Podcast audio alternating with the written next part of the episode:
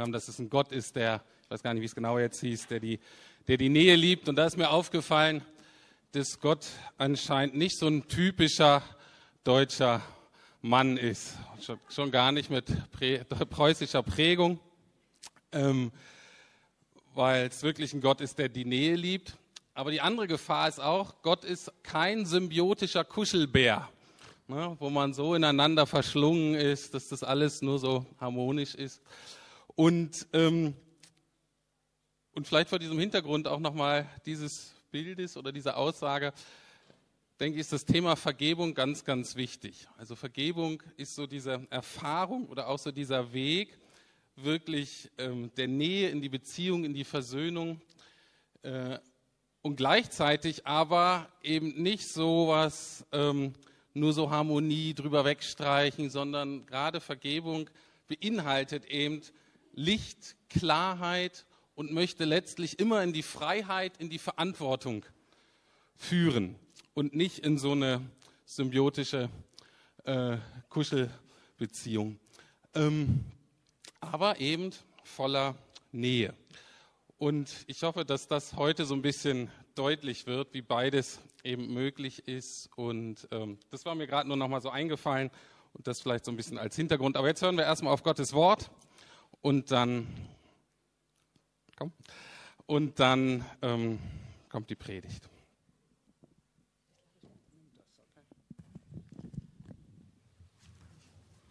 Also ich lese den Bibeltext oder eigentlich sind das sogar zwei Bibeltexte, die ich heute lese.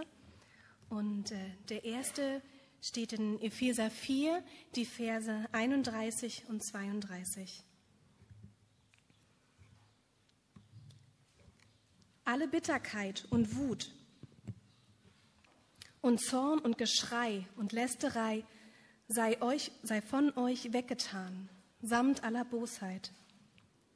Seid aber gegeneinander freundlich und barmherzig und vergebt einander, gleich wie auch Gott euch vergeben hat in Christus.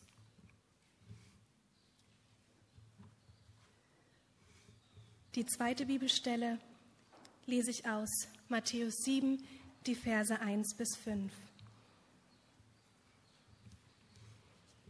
Richtet nicht, damit ihr nicht gerichtet werdet.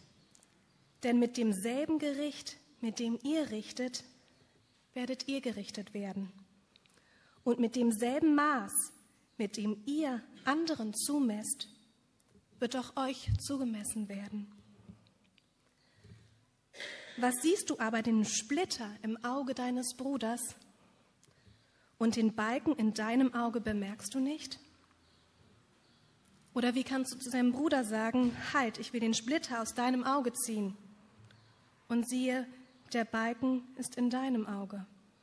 Du Heuchler, zieh zuerst den Balken aus deinem Auge, und dann wirst du klar sehen, um den Splitter aus dem Auge deines Bruders zu ziehen.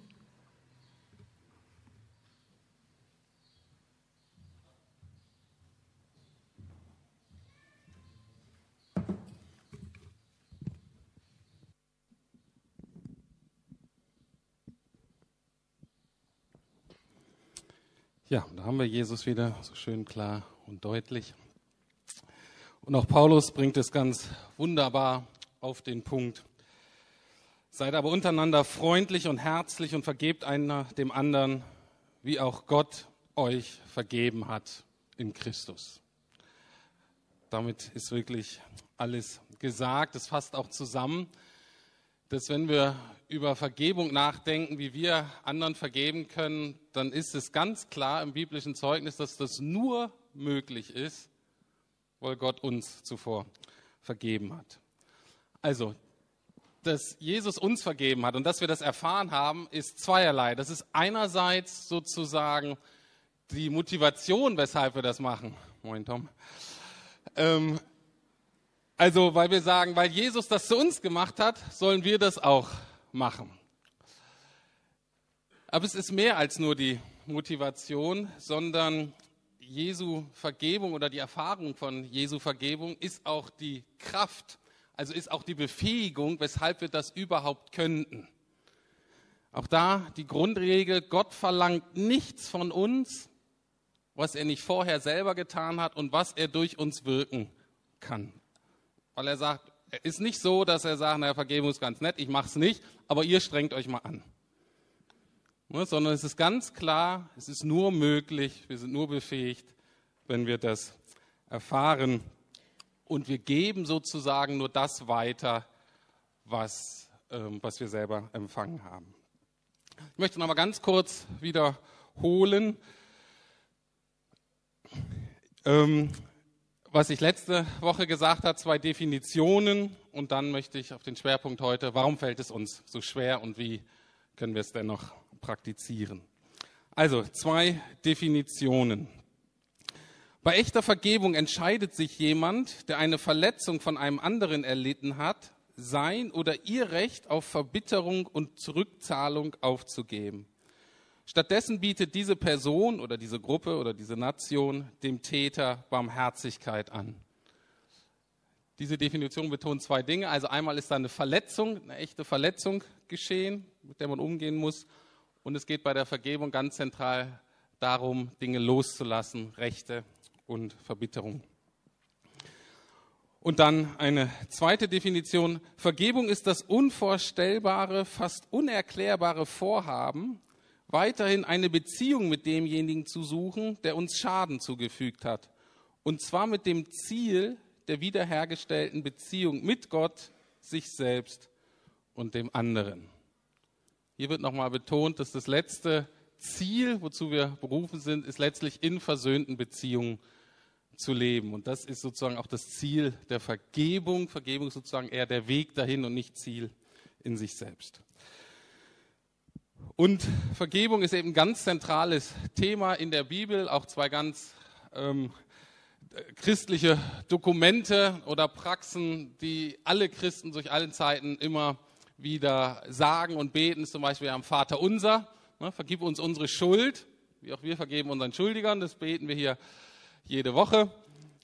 Ähm, wird auch sonst immer gebetet, eigentlich in ganz, ganz vielen Kirchen. Oder auch im apostolischen Glaubensbekenntnis kommt halt gleich daran, dass wir an die Gemeinschaft der Heiligen glauben, kommt gleich danach, wir glauben auch an die Vergebung der Sünden. Das ist klar, wo es Gemeinschaft ist von Menschen, äh, da muss es auch Vergebung geben. Also es ist klar, wohin wir uns wenden. Vergebung ist ein ganz zentrales Thema. Es ist klar, dass wir es tun sollen, aber Wer es schon mal versucht hat, wer darin leben will, merkt, es ist nicht immer ganz so einfach. Und warum ist es so schwierig? Dafür gibt es einige Gründe. Und ein Grund greift Jesus auf in diesem Gleichnis von dem Splitter und von dem Balken, dass wir eine verzerrte Wahrnehmung der Realität haben. Es gab eine Psychologengruppe, die hat das mal erforscht. Und zwar hat sie ähm, eine Geschichte ähm, gefunden oder sich selbst ausgedacht, in der einer Person von einer anderen Person deutlich Unrecht zugefügt wurde. Und jetzt wurde diese Geschichte drei verschiedenen Gruppen gegeben. Die eine Gruppe, der wurde gesagt, stell dir vor, du bist der Täter und hast das verübt. Und so sollte diese Person diese Geschichte lesen und danach wurden dann immer Fragen gestellt, Verständnisfragen, Inhaltsfragen und so weiter. Die zweite Gruppe war die sogenannte Opfergruppe. Das heißt, diesen Versuchspersonen wurde gesagt, stell dir vor, du bist das Opfer, das ist, würde dir zugefügt werden und lies die Geschichte mal so. Und dann gab es eine sogenannte Kontrollgruppe, einfach Leuten, die sagen, Mensch, guck dir mal die Geschichte an und erzähl mir mal, was da passiert ist und beantworte mal die Fragen. Ergebnis war, dass die Kontrollgruppe, also die das mehr oder weniger neutral angeguckt hat, die Geschichte am besten wiedergegeben hat. Die beiden anderen Gruppen haben inhaltlich sachliche Fehler gemacht.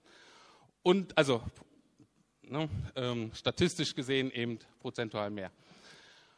Aber das Interessante ist, dass die Art und Weise der Fehler anders war. Die Tätergruppe hat die, ähm, die Inhalte dahingehend verzerrt, dass sie zum Beispiel entlastendes Material, äh, dass sie zum Beispiel ähm, die Folgen, die ihre Tat für das Opfer hatte, wurden heruntergespielt und sie versuchten, die Tat mehr zu rechtfertigen. Während die Opfergruppe machte mehr Fehler in dem Sinne, dass sie entlastendes Material verschwiegen hat und dass sie die Ausmaße des Geschehens, also die Folgen des Unrechtes sozusagen vergrößert haben. Und zwar nicht in dem Maße, wie das in der Geschichte stand, sondern sozusagen was dazu gedichtet, dazu empfunden.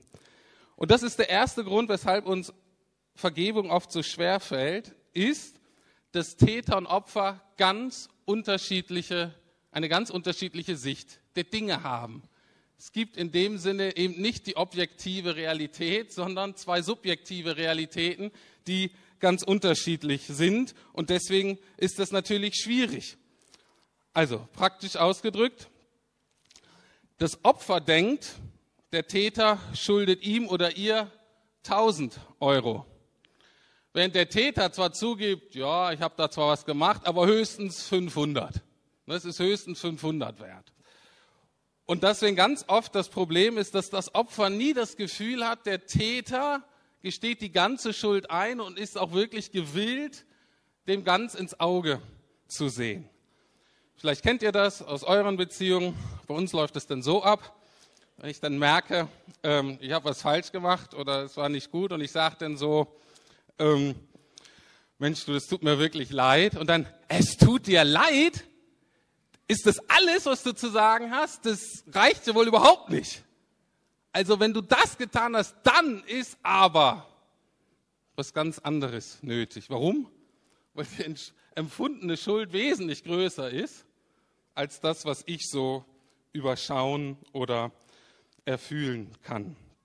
Und daraus ergeben sich dann eben ganz oft diese endlosen Beziehungskisten, wo, ähm, wo beide Parteien ständig versuchen zu sagen, ähm, ich habe doch nur das und das gemacht, du aber hast das. Ne? Und der andere sagt das auch, ja, ja, ähm, ich habe das zwar, aber du aber. Ne? Und beide sehen immer das, was sie selber gemacht haben, als irgendwie nicht ganz so schlimm und das, was der andere einem angetan hat, als viel größer. Und deswegen ist die erste Praxis bei der Vergebung, sich immer sozusagen den eigenen Balken anzugucken. Immer zu gucken, wie sieht es eigentlich bei mir aus. Immer davon auszugehen, dass, ähm, dass wir hier mit zwei unterschiedlichen Realitäten zu tun haben, die wir verhandeln müssen. Und wenn jeder Einzelne auf seinen oder ihren Standpunkt verharrt, wird es, wird es schwierig. Das ist der erste Grund, weshalb Vergebung schwer fällt. Der zweite Grund ist derjenige, dass es durchaus Vorteile hat, nicht zu vergeben, kurzfristig. Aber es hat ganz handfeste Vorteile, stinkig zu bleiben, Groll zu hegen, bitter zu werden. Welche Vorteile hat das? Ich gebe euch mal zehn Sekunden, guckt mal in euer Leben. Was ist das Tolle, wenn man so unterwegs ist?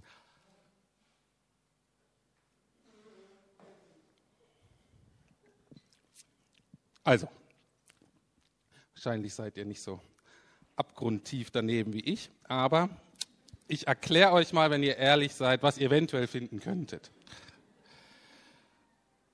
Das erste ist, dass wenn du eben verletzt bist und verärgert und den Groll festhältst, hast du eine ganze Latte von Rechten, die du ausnutzen kannst. Das erste Recht ist zum Beispiel, dass du dir vorbehältst, bei gleicher Gelegenheit mit gleicher Münze zurückzuzahlen. Ne? Immer mal ganz praktisch. Zweitens, man kann die Annäherungsversuche des anderen rechtmäßig abweisen. Man hat alles Recht, sich zurückzuziehen ähm, und ähm, ein Liebesangebot mit Liebesentzug zu beantworten. Man kann das dem anderen auch immer wieder aufs Brot schmieren, immer wieder daran erinnern, was er ja oder sie mir angetan hat. Und zwar hat die Opferrolle einen Vorteil, als Opfer bin ich moralisch überlegen. Moralisch bin ich sozusagen der Gute und der Täter ist der Böse. Und das ist eine Rolle, die wir manchmal gerne auskosten und deswegen sie gerne behalten wollen. Andere Ausdrucksform davon ist, dass es gut ist, den anderen mal so ein bisschen schmoren zu lassen. So ein schlechtes Gewissen kann ja nicht schaden. Schlechtes Gewissen motiviert zu gewissen Taten. Ne? Mehr Blumen, mehr Geschenke, äh, äh, vielleicht andere Liebesdienste, wo man sagen könnte, na, lass ihn mal ruhig. Äh, irgendwann, aber das nutze ich noch so ein bisschen, so ein bisschen aus. Ein tieferer Grund noch und sehr verständlicher Grund ist, dass ich eine Rechtfertigung dafür habe, den anderen nicht wieder vertrauen zu müssen, nicht wieder mich öffnen zu müssen. Wer garantiert mir denn, dass ich nicht wieder verletzt werde? Das ist ja klassisch. Man wird verletzt, das ist total unangenehm. Und jetzt sagt man, na, bevor ich das nochmal erlebe, mache ich lieber dicht. Kleiner Exkurs. Natürlich gibt es Beziehungen, in denen Missbrauch geschieht, in dem ganz fies manipuliert wird, wo wir uns klar schützen müssen und wo ähm, es gibt auch sowas wie naives Vertrauen sozusagen äh, und äh, man da eben so eine Entflechtung hinkriegen muss. Ähm, das ist ganz klar. Ähm, aber ähm, oft, vielleicht mal in so normalen Beziehungen von Leuten, die sich eigentlich nichts Böses wollen, aber es irgendwie hinkriegen, sich doch ständig zu verletzen, bleibt ja durchaus die Frage, wer garantiert mir das? Ne? Könnte ich meiner Frau eine Garantie geben, dass ich einen Punkt, von dem ich weiß, dass sie da verletzt ist und wo ich schon so oft reingehauen habe, kann ich ihr da eine Garantie geben, das wird auf keinen Fall wieder geschehen. Ich kann es nicht. Und da sind wir natürlich aufgefordert, und da haben wir ja letzte Woche drüber geredet, Petrus fragt, wie oft muss ich das vergeben? Dreimal, siebenmal. Und Jesus sagt letztlich, immer wieder. Du bist aufgefordert, das immer wieder zu vergeben und dann immer wieder die Versöhnung anzustreben. Aber das habe ich letzte Woche auch schon gesagt. Natürlich gibt es Fälle, wo eine Versöhnung nicht möglich ist. Paulus sagt ganz realistisch, lebt mit allen Menschen in Frieden, soweit an euch liegt. Es gibt Menschen, die wollen eben keine Versöhnung. Es gibt auch Menschen, die wollen keinen Frieden und dann äh, geht das eben nicht. Dann kann man zwar einseitig vergeben, aber eine Versöhnung ist nicht möglich. Aber das sollte nicht der Normalfall sein. Dahinter steht, wenn wir diese Rechte so behalten, wenn wir das dem anderen immer wieder vorhalten, ist dass wir uns ständig eigentlich zum Richter über diese andere Person machen. Und was sagt Jesus hier im Text? Richtet nicht, damit ihr nicht gerichtet werdet. Wenn ihr hier sozusagen immer wieder Schuld hoch und Anklage erhebt, dann lebt ihr unter dem gleichen Lebensprinzip. Auch dann bedeutet das, dass ihr immer wieder angeklagt und gerichtet werdet was in der Geschichte nicht ganz rauskommt, was aber im Gesamtzusammenhang des Neuen Testamentes ganz deutlich wird. Der Hintergrund für diese Aussage, dass wir nicht richten sollen, ist der, dass Jesus der einzige rechtmäßige Richter ist. Und er hat das ganze Gericht getragen. Er selber hat das Urteil getragen, obwohl er eigentlich Richter ist. Warum? Damit Vergebung, damit Versöhnung möglich ist. Und das heißt, damit wir endlich aufhören können, einander zu richten, sondern vielmehr lernen, einander zu segnen. Also, es gibt diese ganzen Rechte, die wir immer wieder ausspielen und Vergebung bedeutet, diese Rechte, ups, diese Rechte loszulassen, abzugeben, ans Kreuz zu geben und sagt, alle Rechte, Herr Jesus, gehören dir und du hast sie getragen und ich hefte sie ans Kreuz. Also, das war der erste kurzfristige Vorteil, wenn man nicht vergibt, ist, dass wir Rechte behalten, die im alltäglichen Beziehungschaos ganz hilfreich sein können. Kurzfristig zumindest. Die andere ist die, dass, es auch, ähm, dass auch Wut und Ärger eine gewisse Funktion in unserem Leben haben, nämlich sie geben uns die Illusion von Stärke und von Kontrolle. Wenn wir verletzt werden, wie auch immer, vielleicht durch einen abfälligen Blick oder durch eine abfällige Bewer äh, Bemerkung oder dass man ausgelacht wird oder wie auch immer, was da ja passiert ist, dass wir nicht geehrt werden und dass wir dann in unserem Selbstwert sozusagen ähm, erniedrigt werden. Man kann sagen, unser Stolz wird gekränkt, aber auch ganz richtig in unserem Selbstwert ähm, sind wir verletzt worden. Und, wann, und das fühlt sich dann oft so an, dass wir so denken, jetzt bin ich hier wieder der Dumme. Man fühlt sich dann ausgeliefert, man fühlt sich naiv, und denkt, ach, wie werde ich hier eigentlich behandelt? Und dann merken wir, wie so Wut in uns aufsteigt und dann sagen wir so innerlich, das habe ich doch gar nicht nötig. Wer bin ich denn? Das lasse ich doch nicht mit mir machen. Der soll noch mal sehen. Dem werde ich es schon zeigen. Und diese Verletzung macht uns sozusagen klein und verletzlich. Und diese Wut und dieser Ärger, die machen uns stark. Und dann bauen wir uns auf und dann sind wir motiviert zu handeln und dann sind wir wieder wer. Und deswegen ist es gar nicht so einfach, diese Wut und diesen Ärger loszulassen und das ist ganz oft so, wenn wir dann in diesen Vergebungsprozess einsteigen, dann haben wir so das Gefühl, ich werde jetzt wieder schwach, ich werde wieder verletzbar, jetzt werde ich vielleicht der Fußabtreter, jetzt habe ich gar keine Kontrolle mehr über mein Leben. Und das ist so die Herausforderung, Wut und Ärger wirklich loszulassen. Das Problem ist nur, äh, und auch da ist die Bibel sehr deutlich, solange wir verärgert sind, solange wir bitter sind, trifft bei uns Folgendes zu. Das wird im Psalm 73 wunderbar beschrieben. Da steht, als ich verbittert war und mich vor Kummer verzerrte, da war ich dumm wie ein Stück Vieh, denn ich verstand dich nicht. Also was das bedeutet ist, Wut verengt total die Perspektive. Und ich bin dann nur so auf mein Ding fokussiert. Und es ist so das Gegenteil von dem, was Jesus wollte. Splitter und Balken raus und klare Sicht. Ne? Wut, also kann ich nicht sagen, jetzt Wut macht dumm, das wäre jetzt so ein bisschen äh, falsch verkürzt. Ähm, aber es schränkt die Perspektive wirklich ein und ich glaube, jeder von, also die meisten, ich kann das sehr gut nachvollziehen, wenn ich so richtig wütend oder verbittert bin, dann habe ich eine extrem selektive Wahrnehmung. Und Vergebung, wenn ich praktisch mein, mein Ärger, mein Wut loslasse, öffnet den Blick wieder, weitet den Blick. Und zwar auf Fragen, die tiefer liegen. Wut und Ärger ermöglichen uns sozusagen handlungsfähig zu bleiben, nicht stoppen zu müssen. Aber wir müssen uns dann auch nicht den tiefer liegenden Fragen unseres Lebens aussetzen. Und die sind aber eigentlich da, wenn wir nicht geehrt werden, wenn wir verletzt werden, wenn ständig jemand uns so behandelt, dass er zeigt, er versteht uns nicht, er respektiert uns auch nicht, es kümmert ihn vielleicht auch nicht. Dann entstehen ganz tiefe Fragen in uns. Und das ist eben so eine Frage, na, wer ist denn überhaupt da, der mich wirklich liebt? Gibt es überhaupt jemanden, der mich wirklich erkennt, der mich wirklich versteht? Wer achtet und ehrt mich so, wie ich es brauche? Das sind ja so die tiefer liegenden Fragen. Und dann, wenn man verletzt wird, immer die Frage, wem kann ich mich denn jetzt hier anvertrauen?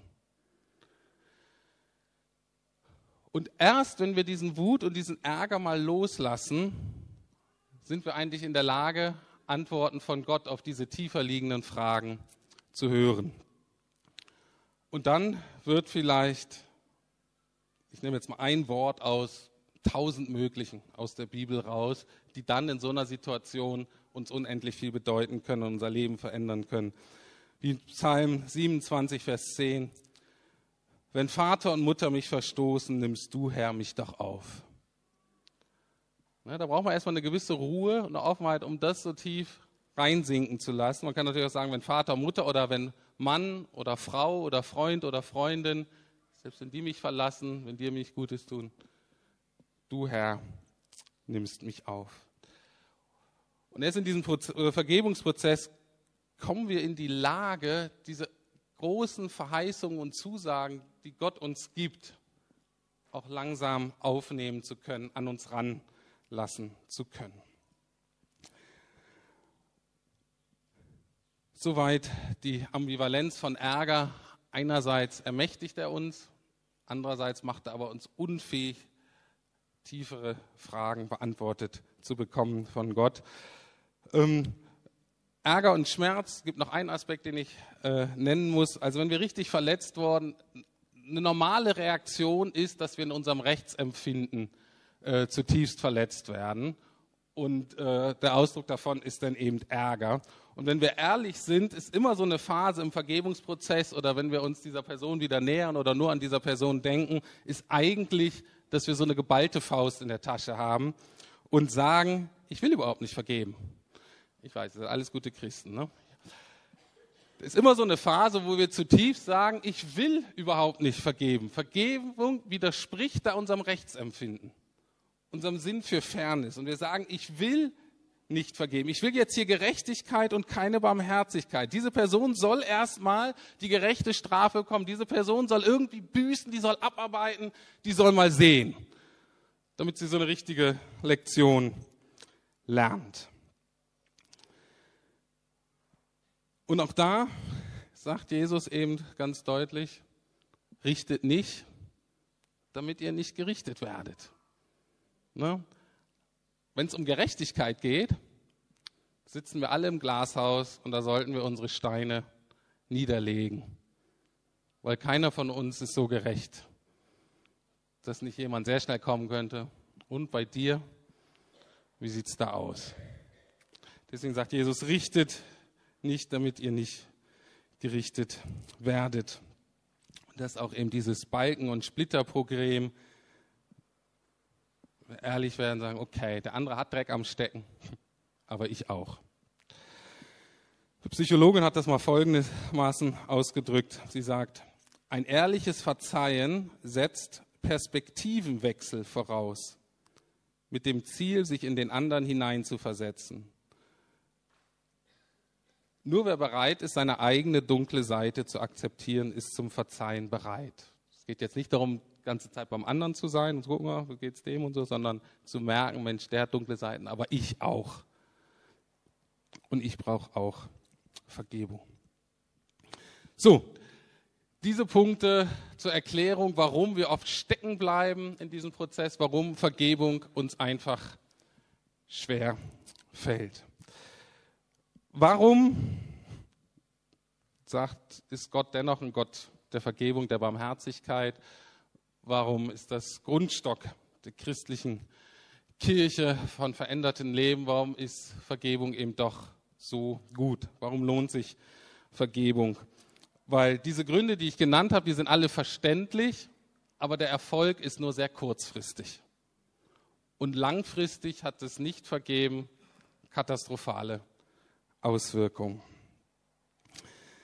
Also, wenn wir eben Wut und Ärger und Enttäuschung und Schmerz festhalten, dann haben wir den halt. Ne, dann bleiben wir darauf sitzen und, äh, und was anfangs noch so im Fluss kommt, wird dann irgendwann hart und wird Verbitterung und dann können auch Depressionen oder alles Mögliche sich daraus entwickeln. Ähm, man ist sozusagen, man bleibt in sich selbst gefangen und implodiert irgendwann. Und deswegen ist es so nötig, dass das irgendwie rauskommt. Zweitens, was ja wichtig ist und was die Herausforderung ist, ist, gerade wenn man eben diesen Wut und diesen Ärger loslässt, ist, dass wir uns auf den Weg machen, diesem Schmerz mal zu begegnen, was da eigentlich passiert ist, und da reinzugehen und den auch durchzutrauern. Und das Problem ist aber, wenn ich das nie mache, sondern immer daran festhalte, was mir angetan wurde, dann entwickeln Menschen eine gewisse Opferrolle. Und zwar, und da gibt es jetzt soziologische Forschung in allen Bereichen, mit ganz großen negativen Auswirkungen für die Menschen. Nicht nur im Bereich Beziehung, sondern auch Belastungsfähigkeit, Arbeit, insgesamt, wie die eigentlich aufgestellt sind. Und zwar entwickeln wir so eine Haltung, dass wir uns generell und immer betrogen, missachtet, verraten, schlecht behandelt fühlen. Und immer sind die anderen schuld.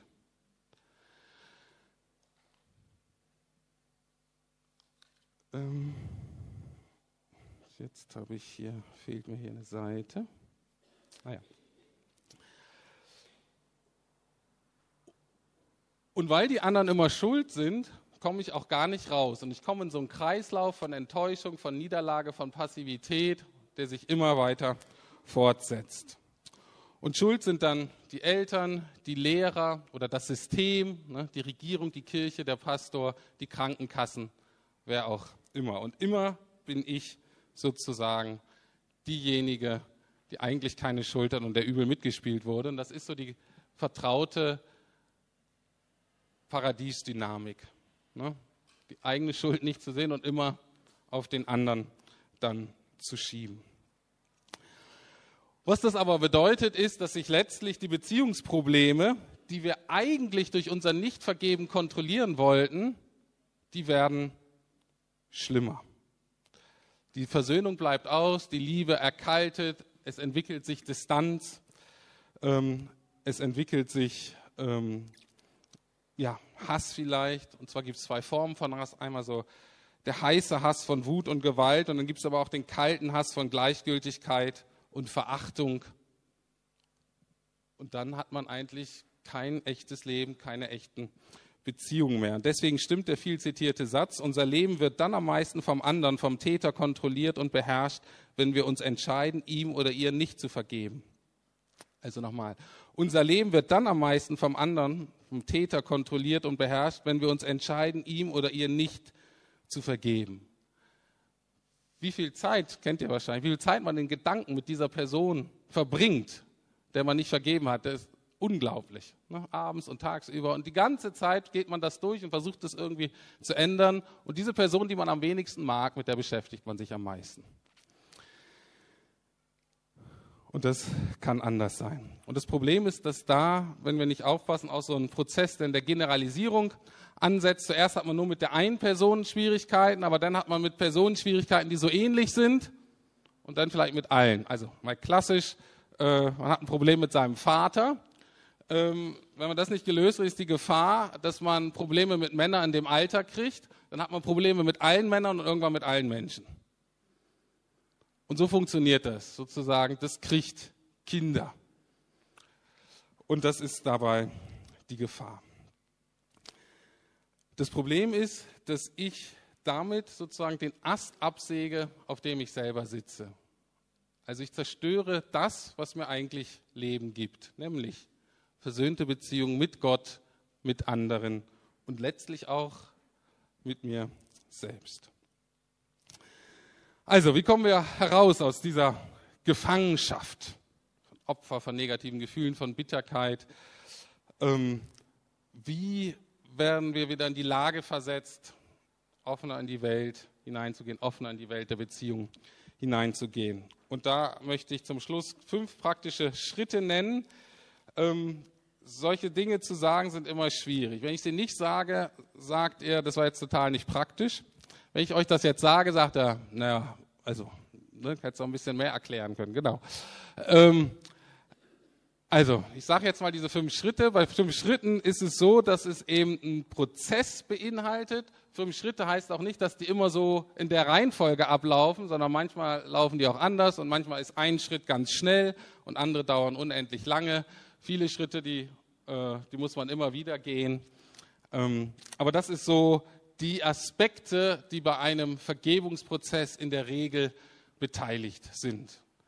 Und ich möchte euch einladen, das mal zu gucken und dann die vielleicht mal zu nehmen und dann auch, ich meine, wenn ihr heute das Bedürfnis habt wisst, da ist diese Person und die muss ich loslassen und das habe ich jetzt erkannt, dann nutzt doch zum Beispiel das Gebet heute in der Ecke und macht es fest. Manche Sachen sind ja auch komplizierter, nicht ganz so einfach Vielleicht nehmt ihr mal diese fünf Schritte, nehmt euch eine Freundin oder einen Freund oder Seelsorger oder Partner und sagt, Mensch, können wir mal gemeinsam das hier so angehen? Weil alleine sind wir damit oft überfordert und haben eben auch diese ganz eingeschränkte ähm, Blick. Und deswegen ist es gut, das mit jemandem zu machen. Also, Vergebung, praktisch. Wie mache ich das? Wie gehe ich das an?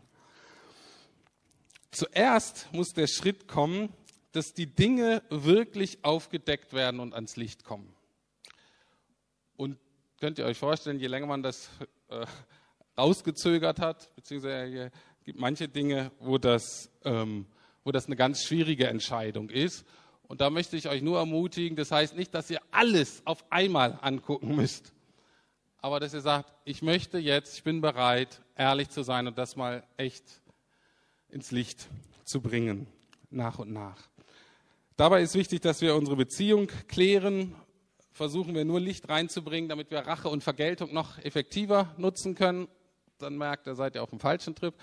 Ähm, aber um Vergebung zu können, muss man die Dinge auch wirklich beim Namen nennen. Und das Interessante ist, auch wenn wir Dinge mal so benennen, dann kommt nämlich was, wo man sagt, ah, das bin ich. Und man fühlt sich dann verstanden und man hat dann so Hoffnung, dass es auch wirklich weitergeht. In diesem Prozess heißt es aber natürlich, dass wir uns auch entscheiden müssen, dass ich selber ins Licht komme. Ne?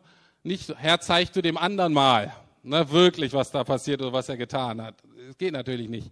Sondern nur sagen, Herr, deck auf, auch mein Anteil, auch meine, ähm, meine Interpretation der Geschichte. Bring hier Licht in dieses Chaos. Das ist so der erste Schritt. Und dann der zweite, da geht es ihm darum, das, was ich erkannt habe, also auch die Schuld und die Verletzung, wirklich so zu benennen, wie ich sie subjektiv empfinde.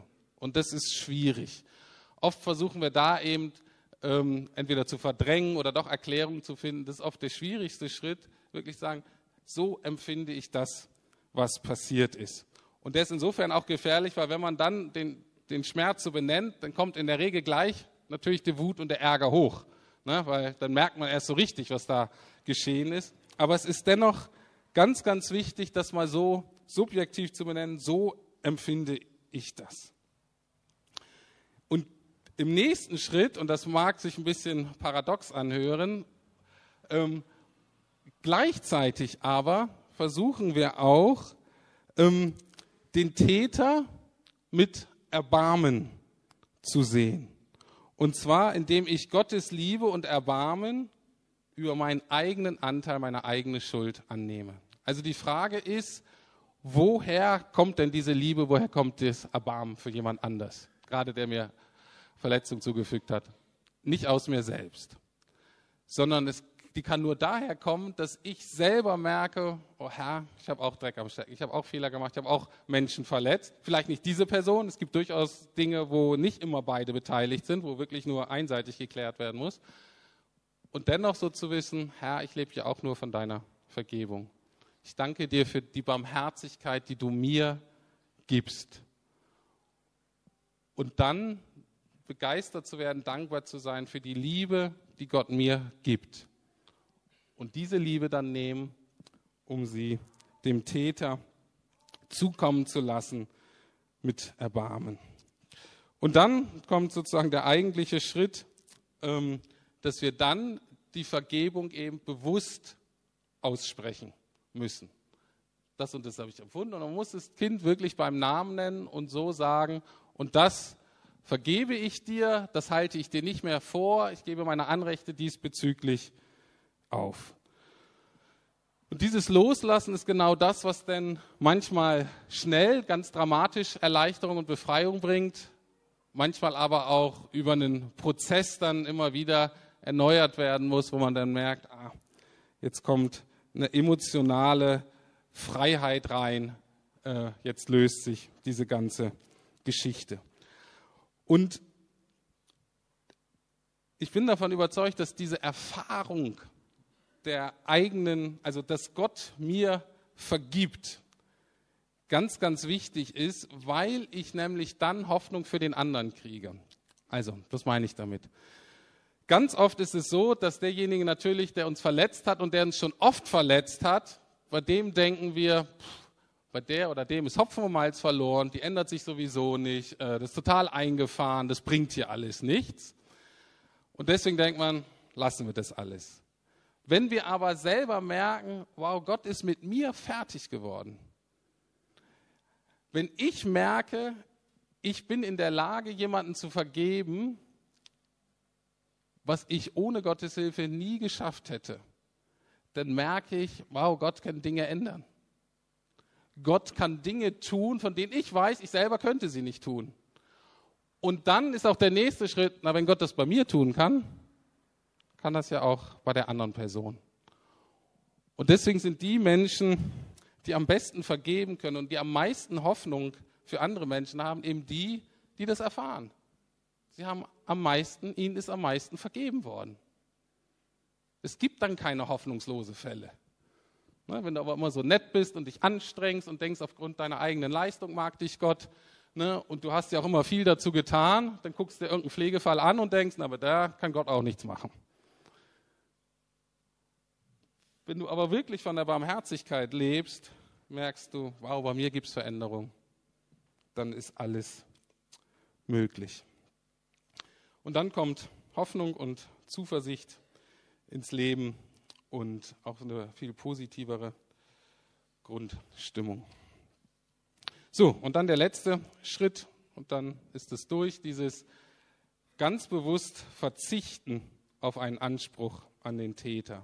Also, in Zukunft erwarte ich nicht mehr das und das von dir. Ich entscheide mich, wenn ich das merke, dass ich wieder meine Rechte ausspiele und so weiter. Ich entscheide mich, das alles abzugeben. Und dann beginnt sowas, was man Freiheit und Entflechtung nennt. Und dann ist man in der Lage, Gott zu fragen, Herr, die Beziehung war ja lange jetzt nicht gut. Das heißt eben nicht, dass das jetzt so weitergemacht wird mit einem Lächeln, naiv, schlag weiter. Ne? Darum geht es überhaupt nicht. Sondern es geht darum, dass wir jetzt frei sind, Splitter und Balken sind weg und jetzt sind wir offen und können Gott fragen, Herr, die Beziehung muss sich ändern.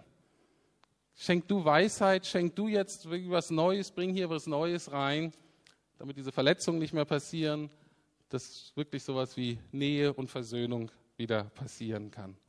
Und jetzt sind wir frei, jetzt sind wir sozusagen nicht mehr blind und Gott kann durch seinen Geist uns dann wirklich führen. Aber wie gesagt, ich empfehle euch immer, das nicht alleine zu machen, sondern auch andere zu fragen. Sagen, hey, guck mal, hier hänge ich. Hast du eine Idee? Wie könnte man das machen? Aber die Motivation, auch dann für Grenzen zu setzen, ist immer nicht aus Ärger und Wut und dem zeige ich mal, sondern Liebe und der Wunsch, dass sich diese Beziehung bessert. Aber manche Beziehungen bessern sich nur, wenn man klare Grenzen setzt. Ja, ist klar, aber die Motivation dahinter ist entscheidend. Gut, und wenn man das so ein paar Mal erlebt hat, dann wird das Leben insgesamt auch größer und freier und kann sagen, okay, ich muss mich jetzt hier nicht die ganze Zeit schützen, weil was Schlimmes passieren kann, sondern ich merke, ich kann mein Leben Gott wirklich insgesamt mehr zur Verfügung stellen und sage, Herr, ich selber will mein Leben eigentlich nicht mehr kontrollieren, ich will mich nicht selber schützen, ich will mich dir anvertrauen, mir selber dazu vertrauen, bringt einfach nichts. Und genau das alles, glaube ich, hat Paulus im Sinn, wenn er Folgendes schreibt, wie ich am Anfang gelesen habe. Alle Bitterkeit und Grimm und Zorn und Geschrei und Lästerung seien fern von euch, samt aller Bosheit. Seid aber untereinander freundlich und herzlich und vergebt einer dem anderen, wie auch Gott euch vergeben hat in Christus. Amen.